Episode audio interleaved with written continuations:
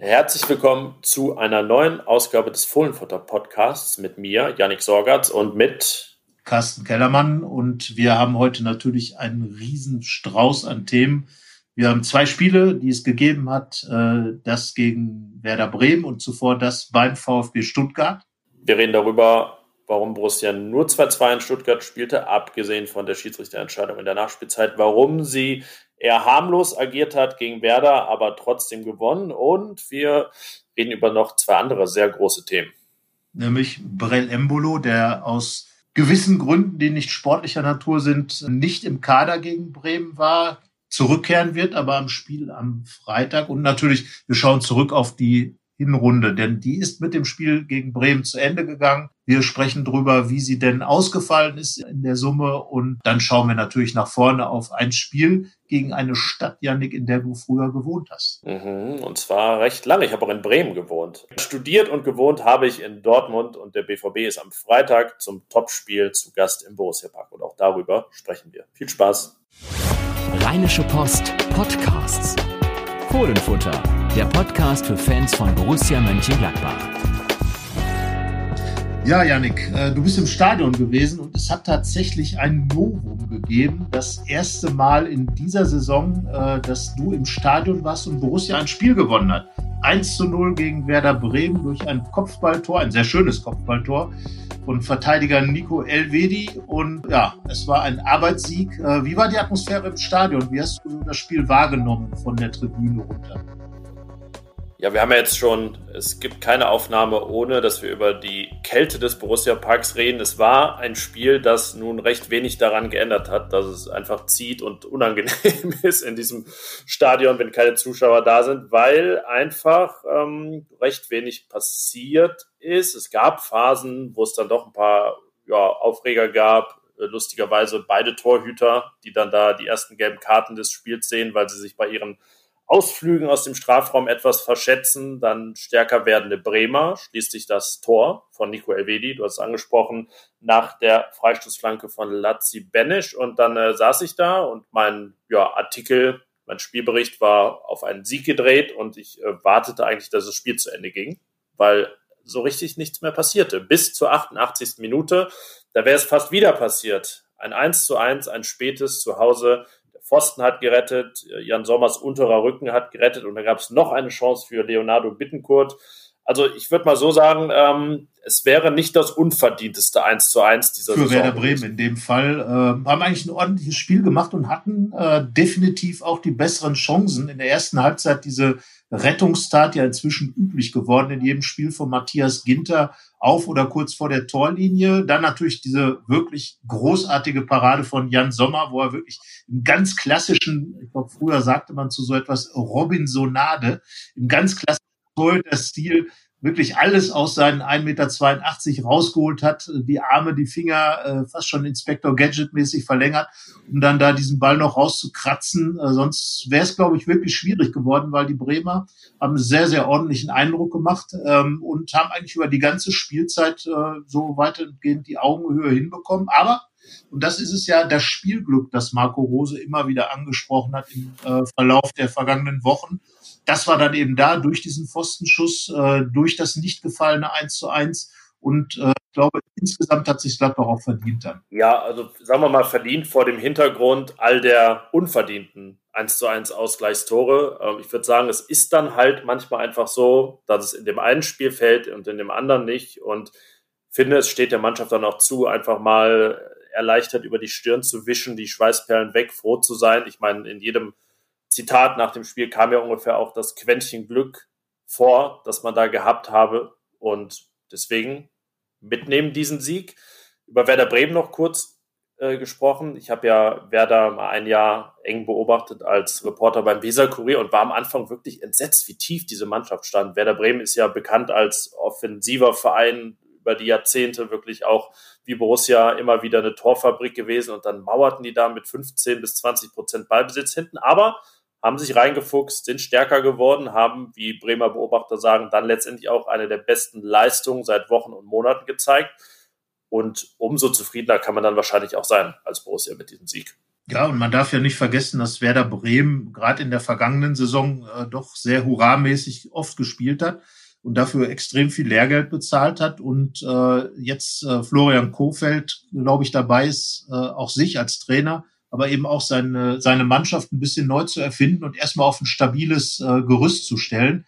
Ich erinnere mich da so ein bisschen an Lucien Favre, der, der das in Gladbach ja auch gemacht hat. Der kam und dann erstmal hinten äh, ein bisschen für Ruhe gesorgt hat, auch mit einem durchaus ansehnlichen Fußball, aber eben aus dem äh, aus der eigenen Hälfte heraus äh, den Gegner kommen lassen, dann auf Konter zu setzen. Und das haben die Bremer wirklich gut gemacht. Ähm, ihnen fehlt natürlich ein bisschen Qualität früherer Tage vorne. Das, das muss man einfach sagen. Gut war es für Gladbach, denn sonst wäre es vielleicht anders ausgegangen. Und äh, es war ja einfach für die Borussen ein ganz extrem wichtiger Sieg. Das hat man auch gespürt. Es hat, glaube ich, auch die äh, äh diese diese Unsicherheit am Ende gezeigt. Man ähm, äh, ich habe kurz während des Spiels mit Winnie Schäfer geschrieben, unserem Kolumnisten, dem früheren Gladbacher, der sagt halt immer wieder dieses zu viele Bälle zulassen, sich zu tief äh, dann auch fallen lassen, anstatt selbst äh, ein bisschen was zu tun und versuchen, das 2 zu 0 zu machen. Das klappt einfach nicht. Das hat nicht in Bielefeld geklappt. Das hat jetzt nicht geklappt. Klar, gegen die Bayern äh, 3-2, da hatte man die drei Tore, aber eben diesen Vorsprung auszubauen, das wäre vielleicht dann der nächste Schritt. Aber der dritte 1 zu 0 Sieg dieser Saison und äh, eminent wichtig, weil er in meinen Augen wirklich die Hinrunde noch auf ein gutes Niveau äh, gerettet hat. Ja, aber man muss ja auch sagen, diesmal kann man ihnen wirklich nicht vorwerfen, dass sie Chancen vergeben haben, das 2-0 zu machen, weil es einfach keine gab. Also nach Expected Goals 0,6, 11 Torschüsse, davon sechs Kopfbälle nach Standardsituation, das auch sehr viel sagen. Vier davon von Nico Elvedi. Also es gibt eigentlich keinen logischeren Siegtorschützen in diesem Spiel und keine logische äh, Art und Weise, wie es dann zustande kam was ich mich nur gefragt habe, was waren letztendlich die Gründe dafür, dass Borussia diesmal so harmlos war? Also ich erinnere an das Spiel in Bielefeld zum Jahresauftakt, als man da wirklich zur Pause schon 3-4-0 führen könnte, müsste. Vielleicht sogar gegen die Bayern hatte man dann zumindest die großen Möglichkeiten, wo man frei vor Manuel Neuer auftaucht und jetzt wirklich sehr, sehr wenig. Und ich muss sagen, ich lande da recht schnell einfach auch beim Personal. Also Lars Stindl geschont auf der Bank, Brill Embolo, über den wir später sprechen werden, aus Gründen nicht im Kader, Markus Thüram noch gesperrt. Und ja, finde dann halt schon, dass man, wenn Hannes Wolf und Patrick Herrmann da das Zepter in der Hand haben und Alassane Player auch definitiv nicht bei 100 Prozent ist, man schon einen Qualitätsabfall sieht. Ja, also Jonas Hofmann war ja auf dem Feld. Er ist ja neben Lars Stindl und auch Florian Neuhaus äh, der Mann, der für, für den Fußballgeist äh, im, im Team dann auch zuständig ist. Aber wenn dann natürlich ein Spielpartner fehlt und dieser Lars Stindl ist das muss man ganz klar so sagen, in der aktuellen Form einfach überhaupt nicht zu ersetzen. Da fehlen da die gesamte Inspiration, die, die er mit ins Spiel reinbringt. Da fehlen die, die Top-Ideen, seine, seine, seine Pässe, die er dann immer wieder spielt. Das war in Stuttgart so beim 2 zu 2, das war gegen die Bayern so, äh, wo er einfach äh, Dinge initiiert aus dem Nichts heraus. Und genau das fehlte natürlich gegen Bremen. Ähm, Hannes Wolf ist ja immer so die Geschichte, was, was ist er denn eigentlich? Und, und ich würde ihn gerne mal, das muss ich mal sagen, auch in so einem Spiel vielleicht gar nicht auf der 10 sehen, sondern tatsächlich eher mal im Sturmzentrum. Ich hätte es vielleicht ein bisschen anders aufgestellt jetzt. Ich hätte vielleicht den, den Hannes Wolf ins Zentrum genommen, Alassane Player auf die linke Seite und Jonas Hofmann in die Spielmacherposition, weil er wie Stindl auch diese, diese Räume bespielen kann und dann möglicherweise einen Hannes Wolf in diesem Gladbacher Spiel, das er doch nochmal ganz anders gelagert ist als früher in Salzburg, wo er mit Marco Rose zusammengearbeitet hat und meistens diese Zehnerposition in einer Mittelfeldraute hatte. Ich glaube, da würde er wesentlich effektiver mit seinem Spiel vorankommen, weil er ist einfach nicht der große Passgeber, sondern er ist einfach ein Unruhestifter und so jemand im Strafraum. Vielleicht wäre das für ihn etwas äh, hilfreicher und Player über links gibt dann auch immer eine Menge. Es fehlte insgesamt einfach die Tiefe, wie man so schön sagt im Spiel. Es wurde viel zu viel hin und her gespielt, äh, vor dem Strafraum ein bisschen handballmäßig. Und äh, ja, es fehlten einfach die entscheidenden Ideen. Ja, und an Einsatzchancen hat es jetzt Hannes Wolf ja bislang wirklich nicht gemangelt. Also er hat jetzt ja noch eine zweite Saisonhälfte, in der er sich beweisen kann. Ist ja dann die Frage auch, ob er überhaupt diese Anzahl der Spiele erreicht, die er erreichen muss, damit die Klausel gezogen wird oder ob es dann letztendlich Borussias Entscheidung ist, ob sie wollen. Ja, schwieriger Fall. Wir haben jetzt, weiß ich nicht, wie oft haben wir schon drüber geredet in den vergangenen Monaten, so richtig schlauer ist man nicht geworden. Ne? Also das, was du gerade gesagt hast, äh, hast du ja nun auch schon oft gefordert und ist ja auch völlig legitim, aber irgendwie sehe ich halt äh, von Woche zu Woche oder von Einsatz zu Einsatz bei Wolf keine richtige Entwicklung, keine, dass da, da blitzt halt nichts von dem auf, was man von ihm erwarten könnte. Also ähm, ich bin, bin sehr gespannt, ob da überhaupt noch was kommt. Ja, also das ist das, was mich dann auch ein bisschen verwundert, muss ich sagen. Äh, wir hatten ja schon vor einigen Wochen tatsächlich gesagt, dass es wichtig wäre, dass er so ein bisschen mehr im Gladbacher Gedanken ankommt. Also in dieser, dieser Spielidee, die ja, wie gesagt, nochmal äh, unterschiedlich ist zu der, die es in Salzburg gab, wo er seine, seine große Zeit wirklich hatte, wo er auch seinen Marktwert aufgebaut hat durch viele Tore, durch ein sehr aggressives Spiel. Aber ihm fehlt halt so dieses, dieses spielerische Moment, das einfach ein Stindel, einen Hofmann haben. Ähm, äh, oder eben das, was Brill Embolo, wenn er auf der Position spielt, wenn er dann dabei sein darf, ähm, hat eben so dieses, dieses Brecherische, dieses, dieses wirklich, dieses, diesen Dampf da zu machen. Da ist er dann auch nicht so, äh, rein körperlich schon mal nicht der Typ für, also ja, ja Hannes Wolf. Im Moment, äh, glaube ich, auch viele Fans noch so ein bisschen suchen so nach, nach dem, was er denn ist, der Wolf. Ja, was ist, was ist der Wolf? Was ist der Wolf? Ja, die Frage werden wir uns sicherlich auch in den nächsten Wochen weiter stellen. Jetzt lass uns mal Bremen schon abhaken. Ich glaube, da haben wir gesagt, was zu sagen ist zu dieser Leistung. Wir müssen jetzt mal ein bisschen noch mal kurz zurückschauen, weil ja seit unserer letzten Aufnahme zwei Spiele gewesen sind, nämlich auch das 2 zu 2 beim äh, VfB Stuttgart. Jetzt äh, wollen wir alle Borussia-Fans, alle Hörer schonen, indem wir nicht diese Elfmeterentscheidung in der Nachspielzeit nochmal völlig aufdröseln. Ich würde sagen, das Thema ist auch durch. Wir halten fest, es war extrem unglücklich. Es war unterm Strich auch falsch. Es hat dann auch das 2 zu 2 gebracht. Aber wenn man jetzt mal das gesamte Spiel nimmt und mit diesem 2 zu 2 arbeitet, kann man ja sagen, da ist keine große Ungerechtigkeit in dem Sinne passiert, weil es ein passendes Resultat zu diesem Spiel war. Definitiv. Also man muss ja einfach sagen, dass der VfB Stuttgart richtig gut gespielt hat. Wir dürfen nicht vergessen, das ist ein Aufsteiger, eine sehr junge Mannschaft, die gegen einen Champions League Teilnehmer gespielt hat, der sehr, sehr große Erfahrung auf dem, auf dem Spielfeld hatte, an Personal. Und äh, ich fand einfach, dass auch da die Gladbacher gehen 1 zu 0 in Führung. Dann kriegen die Stuttgarter das 1 zu 1 hin. Und dann kommt genau diese Situation, dieser wunderbare Konter durch das Tor dann von Dennis Zakaria, klasse gemacht, von vorne bis hinten. Und da finde ich einfach, da muss dann dieser, dieser Wille da sein, das dritte Tor zu machen, das Spiel dann zu entscheiden. Und dann kann in der Nachspielzeit äh, Felix Brüch pfeifen, was er will, dann wird Borussia Mönchengladbach dieses Spiel gewinnen.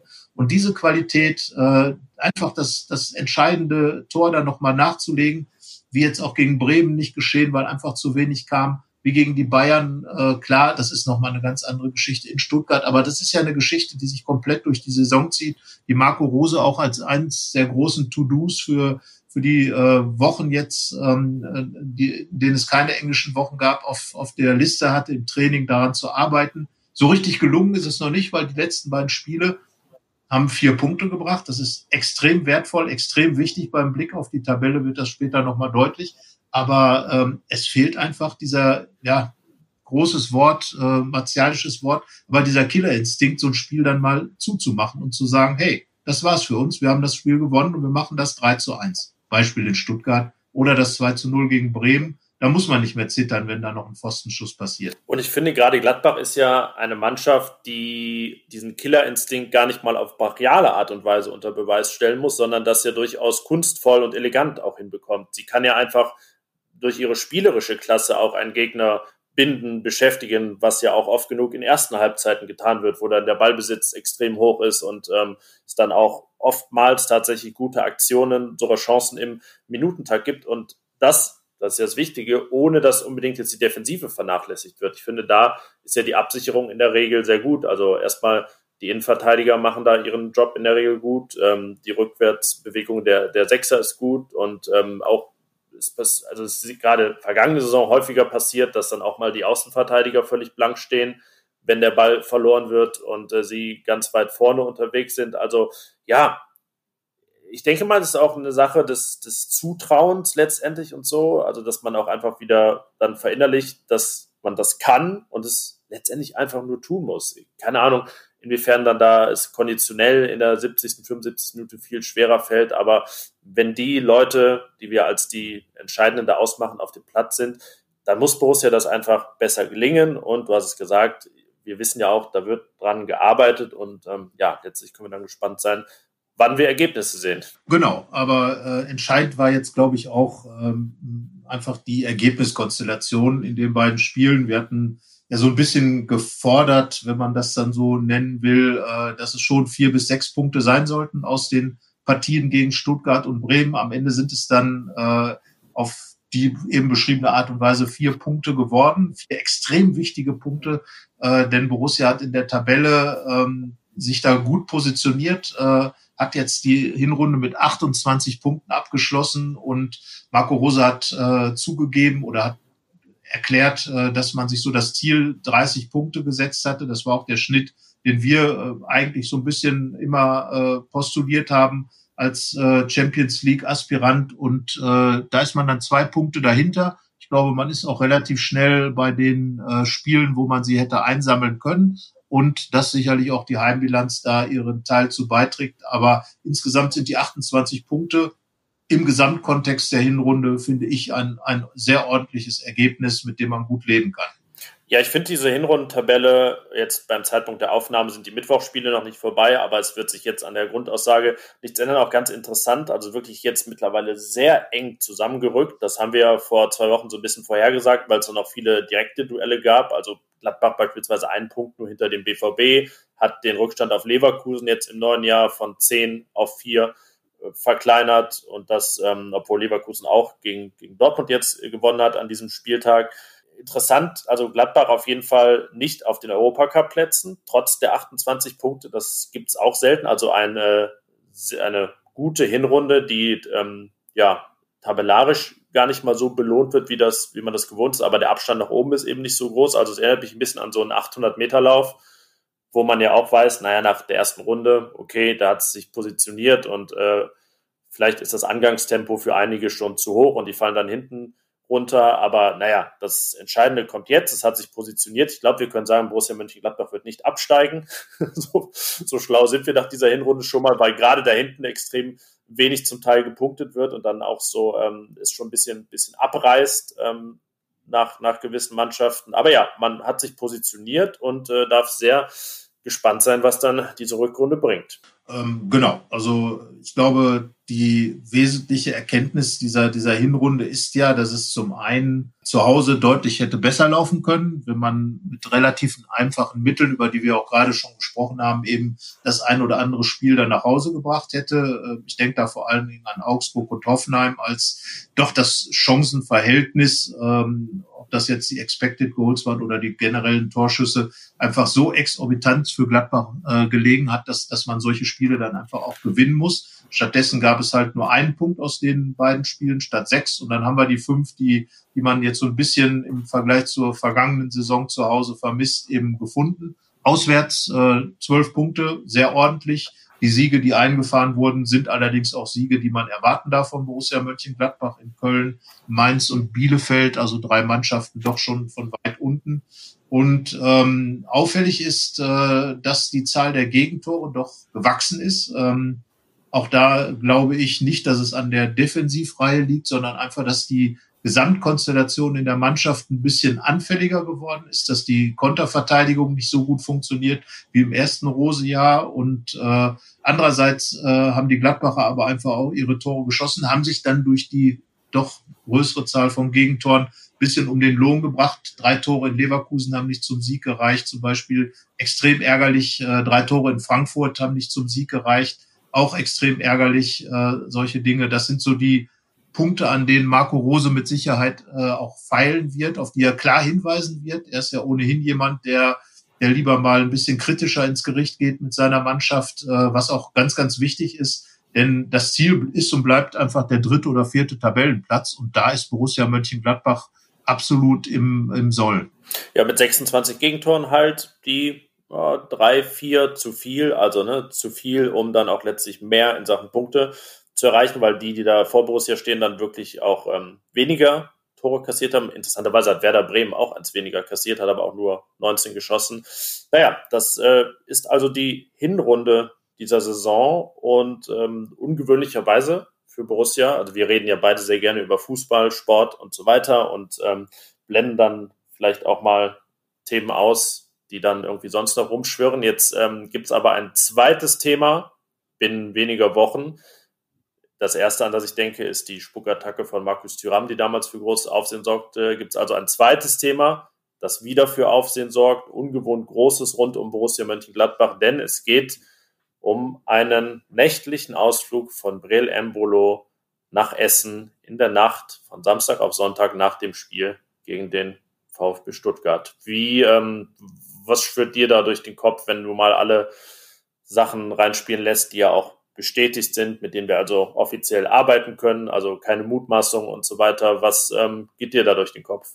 generell ähm, muss man einfach sagen, Brett Embolo war nachts noch unterwegs. Äh, es ist jetzt sicherlich nicht an uns, äh, jemandem vorzuschreiben, wie er seine äh, Nächte da irgendwie plant und mit wem er sich trifft. Aber Fakt ist, er ist unterwegs gewesen, hat sich mit äh, Kumpels getroffen. Seine Aussage nach, äh, die er bei Instagram veröffentlicht hat, äh, wurde zusammen Basketball geguckt in einem Bereich, in der relativ in der Nähe eine Party stattgefunden hat ob Embolo dabei war oder nicht, äh, können wir nicht sagen. Spielt aber in meinen Augen nicht die ganz große Rolle, denn äh, er war einfach unterwegs. Er ist einfach in diese Situation geraten, dass dieses ganze, dieser ganze Fall äh, entstanden ist. Und ich finde einfach, da müssen wir vorsichtig sein. Du meinst äh, vorsichtig in Sachen der, der Verurteilung des Ganzen? Äh, nicht der Verurteilung, sondern äh, Brell Embolo muss äh, oder beziehungsweise die Fußballer müssen vorsichtig sein. Einfach in der aktuellen Situation mit Corona, mit den äh, Corona-Schutzverordnungen, mit dem ganzen Thema. Wie gesagt, es ist nicht erwiesen, dass Brell Embolo gegen irgendeine Schutzverordnung verstoßen hat. Äh, es stehen Aussagen gegen Aussagen, ganz klar. Aber dass dieses Thema überhaupt aufkommt, das hätte nicht sein müssen. Da hätte er als verantwortungsvoller Profi, ich meine, er ist zwar noch ein junger Kerl, und sicherlich auch einer, der, der gern seinen Spaß hat, aber er ist auch Familienvater und er ist dritter Kapitän eines großen Clubs wie Borussia Mönchengladbach und da hat man natürlich eine gewisse Verantwortung. Äh, äh, und diese Situation zuzulassen, dass eine solche Situation entsteht, da bin ich der Meinung, äh, und, und so habt ihr es ja auch, äh, du und, Hanna Gobrecht ja auch kommentiert, da muss man dann einfach sagen, das ist sehr unglücklich und ähm, schwierig. Genau, dieser Verantwortung die ja mit so einem Amt auch verbunden ist und es ist ja auch ein Vertrauensvorschuss der Kollegen oder eine Würdigung eben des gesamten Spielers, des, des Charakters, ähm, ja, dem ist er nicht gerecht geworden. Und ich finde, dann spielt ja auch in Sachen Unprofessionalität auch noch mit rein, dass äh, drei Tage später das nächste Spiel anstand, dass er fünf Tage vorher eine OP unter Vollnarkose hatte, über die sein Trainer kurz bevor das Rauskommen mit dem nächtlichen Besuch sagt, dass die ihn schon noch beeinträchtigt hat in Stuttgart. Er deswegen auch früher ausgewechselt werden musste, weil er noch nicht ganz auf der Höhe war. Das spielt ja auch noch da rein und ähm, ja, macht das Ganze sehr unprofessionell. Ähm, die Konsequenz hat er jetzt als erstes tragen müssen, indem er nicht gegen Bremen im Kader war, was seine Mannschaft auch geschwächt hat, ganz sicher. Wir haben ja darüber gesprochen, dass offensiv jetzt nicht das Gelbe vom Ei war. Aber er wird dann am Freitag im nächsten Spiel sagt Marco Rose auch wieder dabei sein, sofern der zweite Corona-Test auch negativ ist, wovon wir jetzt mal ausgehen. Also keine Suspendierung oder ähnliches für Embolo, sondern er wird dann wieder im Kader stehen. Ähm, was finde ich auch noch wichtig ist, es geht ja dann nicht nur um ihn und sein Image, sondern er schadet ja auch dem des Vereins. Das ist ja, man merkt ja auch, wie Fans anderer Vereine reagieren, wenn sie so Meldungen lesen, sind ja geradezu perplex, dass, dass sowas bei Borussia Mönchengladbach passiert. Ich meine, du verfolgst diesen Verein nun jetzt seit mehr als 21 Jahren als Berichterstatter und hast ganz andere Dinge in einer ganz anderen Häufung erlebt, aber das ist jetzt schon ungewöhnlich, oder? Ja, in den vergangenen Jahren äh, ist Borussia Mönchengladbach ja regelmäßig äh, zu einem der beliebtesten Vereine Deutschlands äh, gekürt worden durch verschiedene Gremien und ähm, das Selbstverständnis darf man nicht vergessen. Borussia sieht sich ja nach wie vor als bodenständigen Familienverein und äh, die letzten beiden Geschichten, wir müssen nochmal da an die Spuckattacke von Marcus Thuram erinnern und, und jetzt eben diese Geschichte mit Brell Embolo. Wie gesagt, es ist nichts bewiesen, es steht Aussage gegen Aussage, aber es gibt eben diese Geschichte. Und, und dass einfach solche Schlagzeilen zum Thema Borussia Mönchengladbach kursieren, ähm, ja, da, da wird der ein oder andere äh, von anderen Clubs, die vielleicht öfter mal in solchen Genuss kommen, dann feixen. Aber ähm, ja, es passt so ein bisschen nicht zusammen. Das ist einfach die Geschichte und äh, man äh, wundert sich dann, klar, es gibt immer, immer Dinge, die passieren einfach mal und auch Borussia Mönchengladbach ist nicht davor gefeit. Aber ähm, das sind einfach Sachen, insbesondere jetzt die Geschichte, die überhaupt nicht sein muss. Und, und das ist das Ärgerliche daran, weil ja auch abgelenkt wird vom Sport. Äh, Gladbach gilt als eines der spannendsten Fußballprojekte Europas im Zusammenhang mit Marco Rose und das reicht ja eigentlich schon als Thema. Ja, und genau dieser Trainer sorgt auch dafür, dass es am Freitag eine sehr interessante Konstellation gibt, was ja das Borussenduell immer ist, was es ja allein in den vergangenen Jahren sportlich ist. Jetzt geht es um einen Champions League Platz. Gladbach kann den BVB tatsächlich überholen mit einem Sieg. Und naja, die Schlagzeilen können wir uns alle ausmalen, alle auch noch mit einem Fragezeichen versehen. Würde Marco Rose dann etwa seinen neuen Verein schlagen? Tja, also er wird ja zumindest, ich glaube, soweit kann man sich schon mal aus dem Fenster lehnen, wenn man das jetzt mal so ein bisschen satirisch betrachten will, äh, auf jeden Fall Borusse bleiben.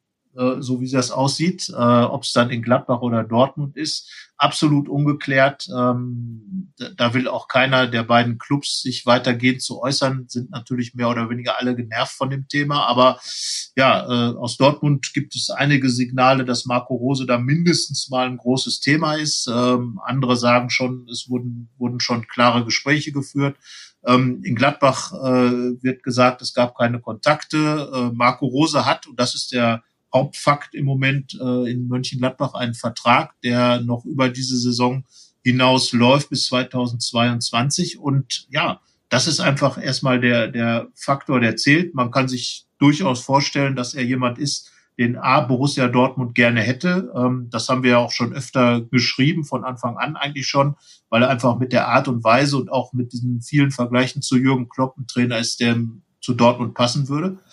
Aber er ist natürlich auch ein Trainer, der extrem gut zu Gladbach passt. Und beide Mannschaften, und das ist ja immer, abgesehen mal von der ganzen Personalie Rose und den ganzen Wiedertreffenden wie äh, Matthias Ginter, Jonas Hofmann, die vom BVB kamen, natürlich Marco Reus, äh, der in Gladbach gespielt hat, andere, die in Gladbach gespielt haben. Es ist einfach ein Spiel zweier Mannschaften, die tollen Fußball spielen wollen. Und darum finde ich dieses Spiel mit immer eins der spannendsten der Saison. Ja, ich meine, es gibt Bayern gegen Dortmund, den neuen Klassiker. Es gibt Bayern gegen Gladbach, den alten Klassiker. Und ansonsten sind wir dann ja auf dem Niveau schon mit Leipzig und Leverkusen, denen man ja nun mal na, schon dieses Klassiker etwas absprechen muss. Also ne, bei allem, wie man das vielleicht noch anders sehen kann, aber ganz sicher sind das keine Klassiker, wenn die eine gegen der genannten Mannschaften spielen. Naja, und dann sind wir schon bei Dortmund gegen Gladbach. Also Mischung aus Historie und sportlicher Klasse, Niveau.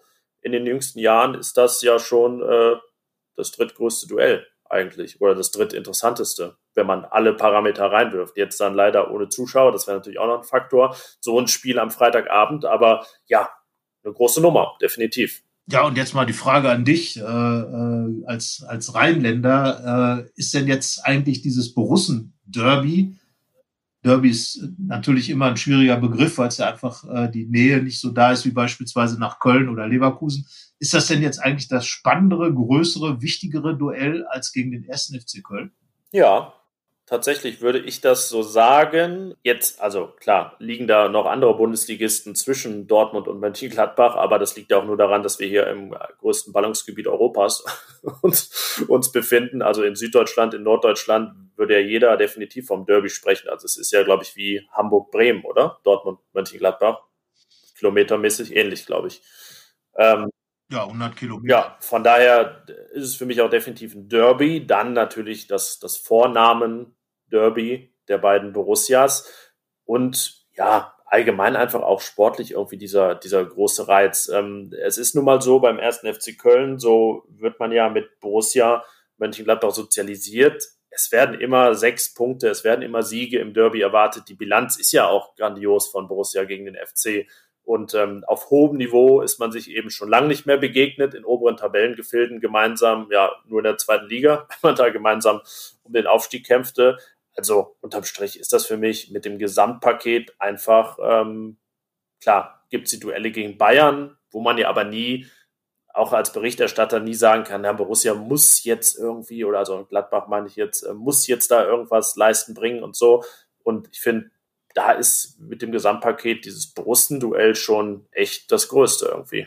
Ja, zumal das, das Thema ja auch eins ist, äh, dass die Fans, glaube ich, ziemlich aufkratzt. Also ich glaube, beide Clubs behaupten von sich, äh, die große Borussia zu sein. Rein faktisch ist der BVB natürlich mit seinem 80.000 Leute Stadion äh, natürlich auch mit dem extrem, mit dem zweiteuersten Kader der Fußball-Bundesliga nach Bayern München, mit, mit all diesen Rahmenbedingungen, mit jahrelanger Präsenz und auch teilweise wirklich äh, weit gekommen in der Champions League. Und das ist natürlich das, also das Stadion, was dann irgendwann aus dem Westfalenstadion nochmal richtig draufgelegt wurde, ähm, in dieser Größenordnung mit den Zuschauern, Einnahmen, die man dann hat, mit, aber auch vor allem dieser extrem guten und, und immer wiederkehrenden Präsenz in der Champions League in den fetten Jahren. Das muss man ja sagen. Äh, für mich ist da immer Werder Bremen so ein bisschen der, der arme Kerl in dieser ganzen Geschichte. Die waren ja sozusagen das Dortmund äh, der, der, der, neuen, der, der vorherigen Zeit, waren auch ständig in den, äh, in den Landesmeisterwettbewerben, auch in der Champions League, aber da gab es noch nicht die ganz fette Kohle.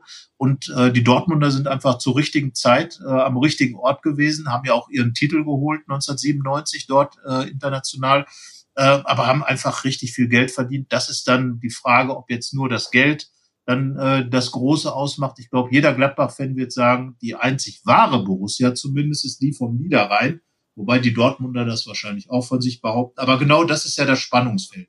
Abgesehen mal davon, dass der BVB ja dann, oder die Fans des BVB auch noch mit dem ersten FC Köln sozusagen äh, koalieren. Und äh, das ist natürlich das, was so diesen jenseits des äh, Spiels den Reiz ausmacht. Und ich grundsätzlich, wie du es auch schon gesagt hast, zwei Mannschaften, die immer richtig guten Fußball spielen auf höchstem Niveau. Und äh, das ist richtiger Action-Fußball in, in jeder Phase eigentlich gewesen.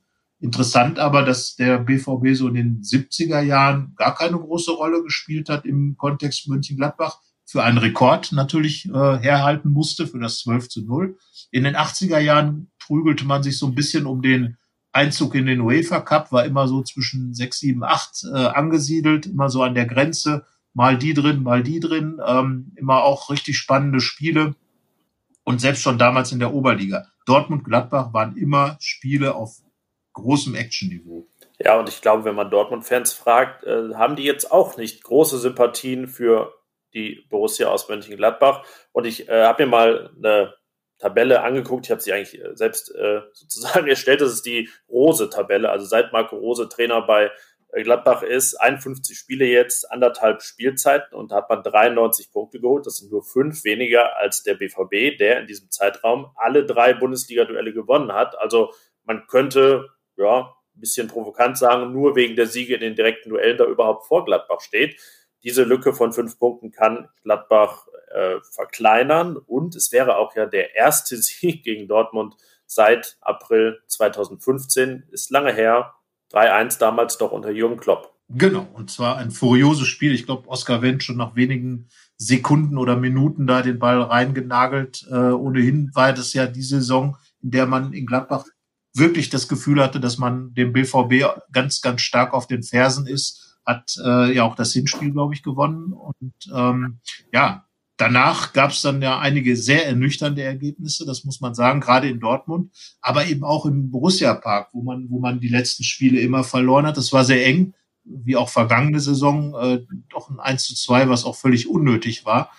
Und äh, deswegen, ich bin sehr gespannt. Äh, Im Moment würde ich fast sogar sagen, wenn man sich mal so die, den Start ins Jahr 2021 anschaut, Borussia hat zehn Punkte holt. Das darf man überhaupt nicht unterschätzen, denn äh, es waren immerhin die Spiele gegen die Bayern dabei, unangenehme Spiele gegen beide Aufsteiger, äh, dann natürlich das Heimspiel gegen Bremen und ähm, ja, zehn Punkte sind da. Der Borussia Dortmund hat da schon, glaube ich, andere Probleme gehabt. Gerade jetzt äh, das Topspiel in Leverkusen verloren und zwar auch völlig verdient.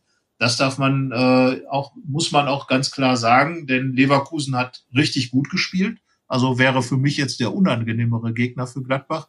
Und vielleicht war die Chance in den vergangenen Jahren nie so groß, gegen Borussia Dortmund gewinnen zu. Das letzte Duell im Borussia Park, das letzte vor dem ausverkauften Borussia Park am 7. März 2020. Dieses Datum wird man sich auch immer erinnern, solange bis es dann mal wieder anders aussieht. Und interessant auch, Marco Rose hat jetzt mehr Gladbacher Bundesligaspiele in der Pandemie als Trainer geleitet als davor. Also es ist jetzt tatsächlich irgendwie ja die Mehrheit, die, die normale Mehrheit, dass äh, ja alles von Corona bedingt ist und das und die Stadien leer sind. Aber es ist, wie es ist, das haben wir auch oft gesagt. Und ich würde jetzt trotzdem gerne von dir einen Tipp hören für, für, für Freitag. Ich kann es ja fast vermuten, was du tippst, wenn du sagst, die Chance war vielleicht nie so groß seit Jahren. Also ich traue den Borussen, also den Gladbacher Borussen, schon einen 2 zu 1 Sieg zu, denn äh, die Dortmunder sind hintenrum doch relativ anfällig. Die Gladbacher haben ja bisher beide Topspiele zu Hause gewonnen. Zunächst 1 zu 0 gegen RB Leipzig und gegen den FC Bayern dann 3 zu 2.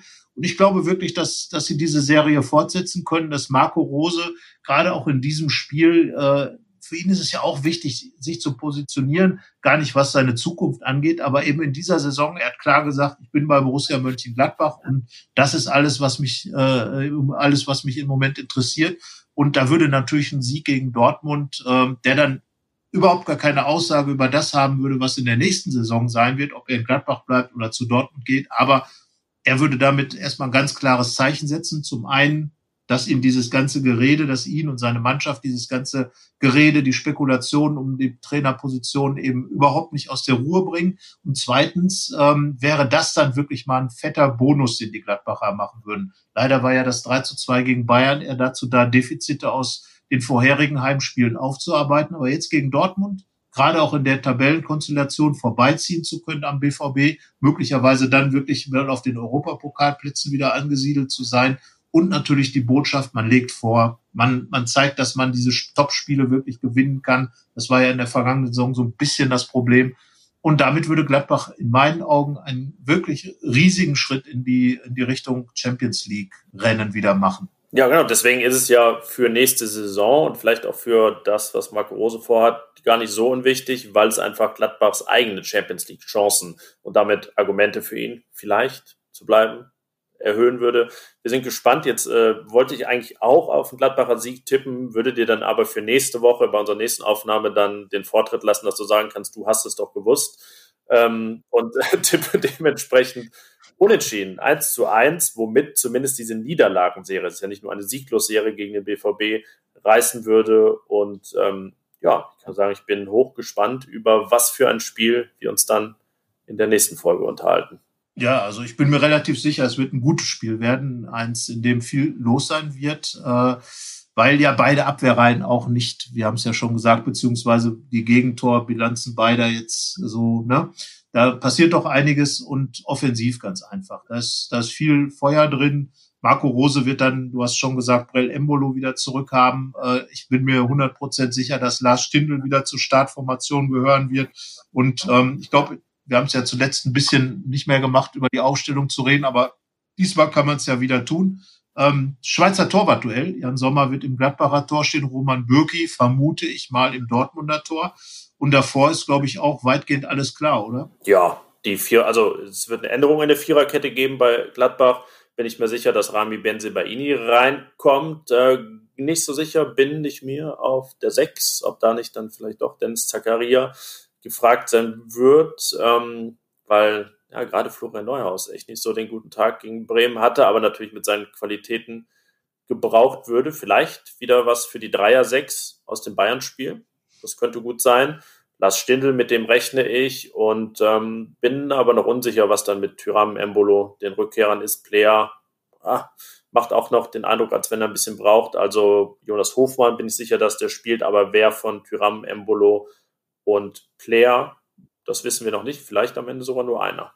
Ja, also Marco Rosa hat ja auch dem Markus Thuram eine ziemlich klare Ansage gemacht, dass jetzt hier nicht äh, die Rückkehr erfolgt und dann äh, holt er die Polter wieder ab in die Startelf, sondern er hat ihm schon ganz klar gesagt, äh, da haben sich jetzt einige Leute positioniert. Jonas Hofmann hat auf der Seite, auf der Thuram normalerweise spielt, auf der linken Angriffsseite wirklich klasse Spiele gemacht. Und ähm, ja, das ist wirklich die Frage. Die Frage, die wir hintenrum stellen müssen, ist vielleicht nochmal, du hast über Dennis Zakaria gesprochen.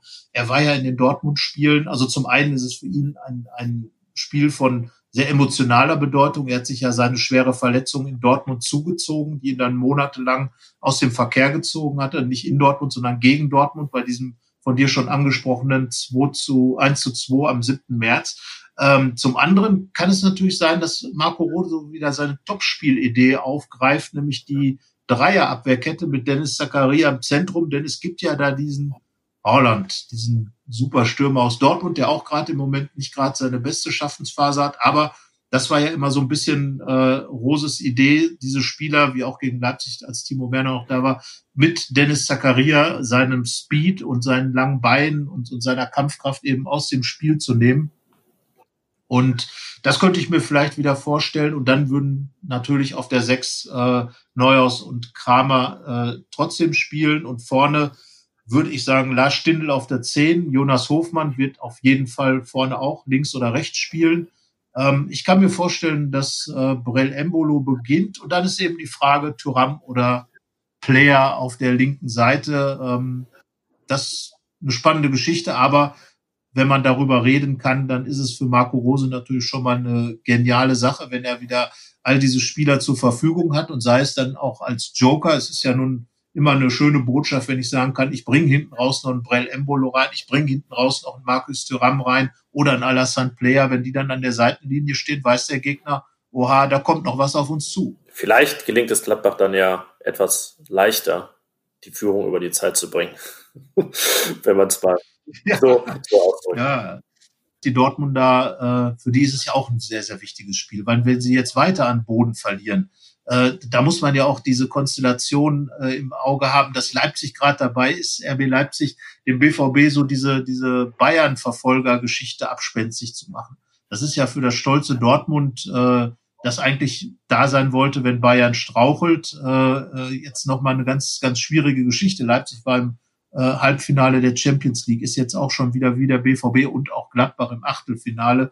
Und da droht der BVB so ein bisschen den Anschluss zu verlieren. Und ich glaube, für, für den, die Dortmunder ist es schon so ein Spiel, was die ganze, den ganzen Fortlauf der Saison auch mit äh, ein bisschen befeuern kann. Ähm, und ich, das ist ja auch ein Ansatz und da finde ich, ist Marco Rose immer sehr stark, genau bei diesen Punkten anzusetzen. Also ich glaube, dass er seine Mannschaft genau das sagen wird, Dortmund wird hier mit einem Riesendruck auflaufen.